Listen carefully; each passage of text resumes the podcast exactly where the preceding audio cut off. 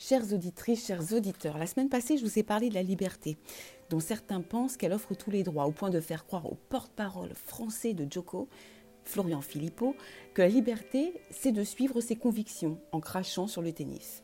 Bon, d'abord, j'aurais plutôt dit que le numéro un mondial est précisément enfermé dans un dogme sectaire et dangereux, et par ailleurs, il faudra dire à Florian Philippot que Joko s'en fout complètement de lui, il doit gérer la colère d'un crocodile avec lequel il est sous contrat.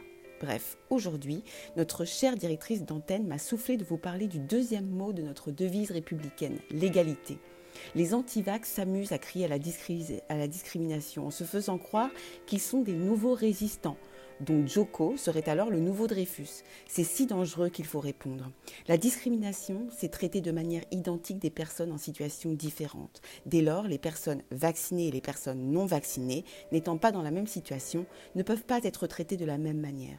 Aussi, la discrimination, c'est traiter des personnes, cette fois dans des situations identiques, de différentes manières. C'est-à-dire que Joko, non vacciné, a été accepté dans un avion alors qu'un non vacciné lambda n'aurait jamais eu le droit de mettre un pied à la ça, c'est une discrimination dont les antivax, d'ailleurs, ne s'offusquent pas et défendent même leur icône privilégiée.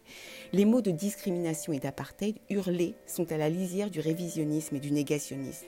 Ils insultent les victimes du fait d'une religion, d'une couleur de peau, d'un genre, de leur préférence sexuelle ou d'une situation de handicap qui n'ont pas eu le choix.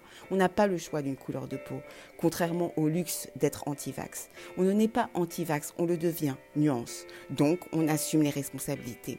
L'égalité est une bataille constante pour créer un monde de justice. Nous avons éperdument besoin d'égalité.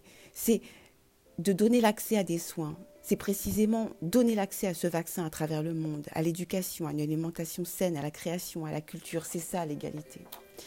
Si l'on ne fait pas attention à nos notions de liberté et d'égalité et ce qu'elles décèlent dans le rapport à l'autre, alors jamais nous n'arriverons à vivre en fraternité.